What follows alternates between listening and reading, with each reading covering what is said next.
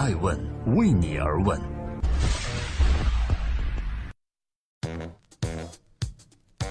Hello，大家好，这里是爱问每日人物，记录时代人物，探索创新创富，我是爱成。今天共同关注孙宏斌，哭过后的孙宏斌开始翻脸了，这才是他的本色吗？上周末刚刚对外公告收购乐视金融的乐视网，昨晚再次发布公告说，拟将乐视网更名为新乐视。接盘人是地产界的老司机孙宏斌。接盘乐视后，终于在近期开始动作不断了。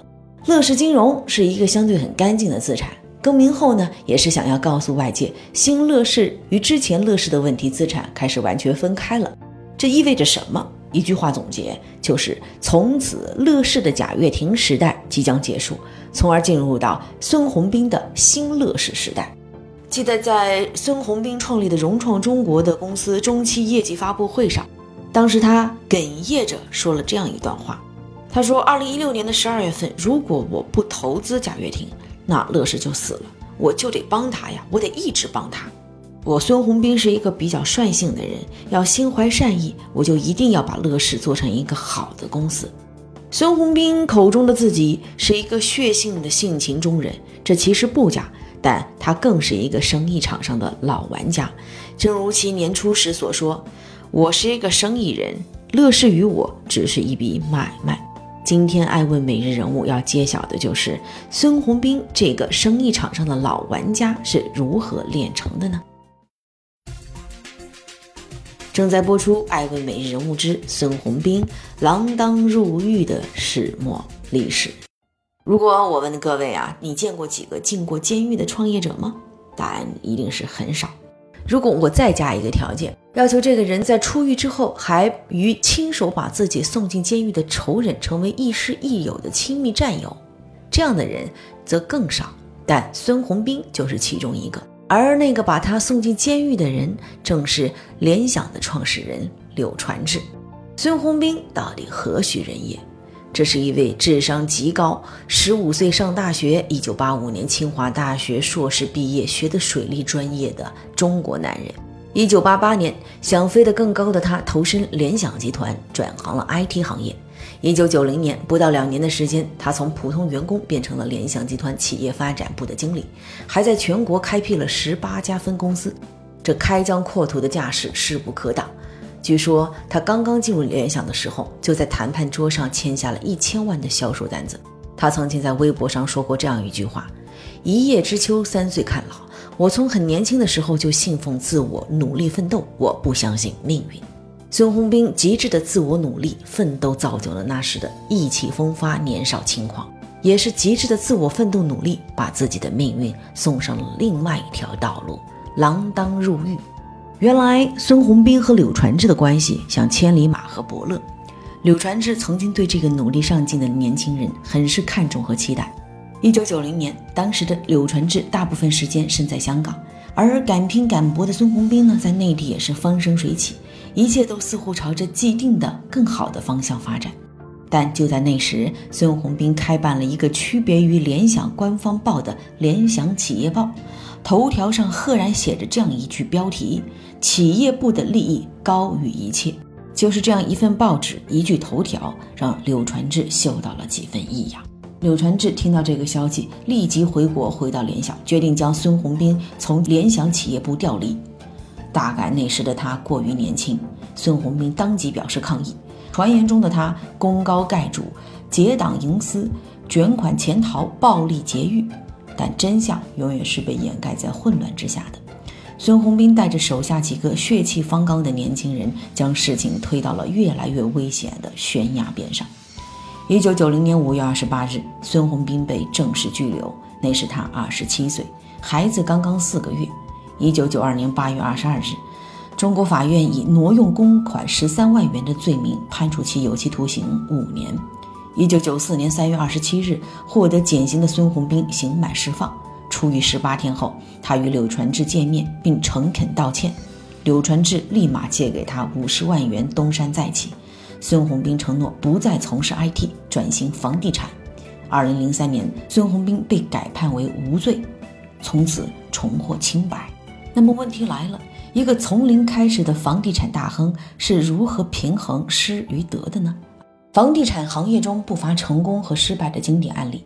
一个有名的野蛮生长、最终溃败的案例，就是当年的房地产黑马顺驰。顺驰就是孙宏斌在借了柳传志五十万之后起来的东山，谐音呢叫孙氏，所以他的地产企业叫顺驰。一九九四年，孙宏斌创建顺驰，以房地产中介的姿态进入地产界，其核心业务包括房地产开发、物业管理和二手房交易。二零零四年完成销售额九十五亿元，开发楼盘超过三十个，一举进入了中国房地产开发规模前三名。二零零三年，顺驰疯狂拿地开始了，也是这一年七月份，孙宏斌在一次论坛上公开挑战王石。孙宏斌的原话是这样说的。我们顺驰中长期的战略是要做全国第一，也就是要超过在座的诸位，包括王石总。夸下海口之后，又发生了什么呢？从一九九四年成立到二零零四年，仅仅十年过程中。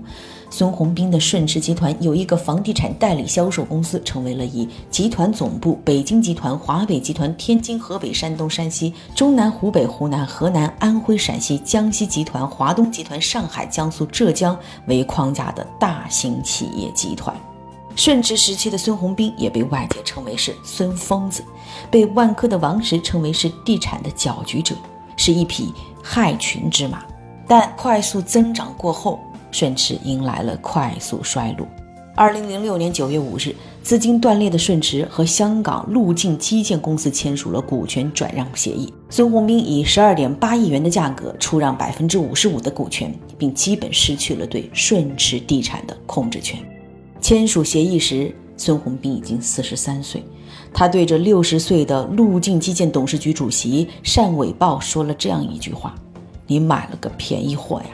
是啊。三年前，北京大兴的一块地就九点零五亿，但现在远远不止了。但今天，艾问每日人物的主人公孙宏斌让人惊叹的是，顺驰的失败没有击败他，而是促使融创的崛起。即使深陷低谷，他也绝不失意抱怨。在融创的创建中，孙宏斌学会了沉默低调，学会了忍耐、宽容、让步和妥协，学会了心存善意。二零一六年，他开始了买买买模式，一年半花掉千亿，让人担忧的他是否又回到了顺驰疯狂购地的时代呢？孙宏斌对此在微博上这样回复说：“请朋友们不用过度担心融创，一是我们现金流失败过，我知道现金流的重要性，重视现金流，我把公司安全放在首位；二是我们知进退，在放弃上没有人比我们更决绝。”三是我们有战略，更有执行。我和团队一直在一线，听得见炮声，敢拼刺刀。艾文人物也发现，确实没有什么比失败来的教训更让人深刻了。这一次是不是孙宏斌会被再次击败？没有人知道。但江湖总是你方唱罢我登场吧。艾文人物相信，孙宏斌的韧劲儿总会让他留得很久。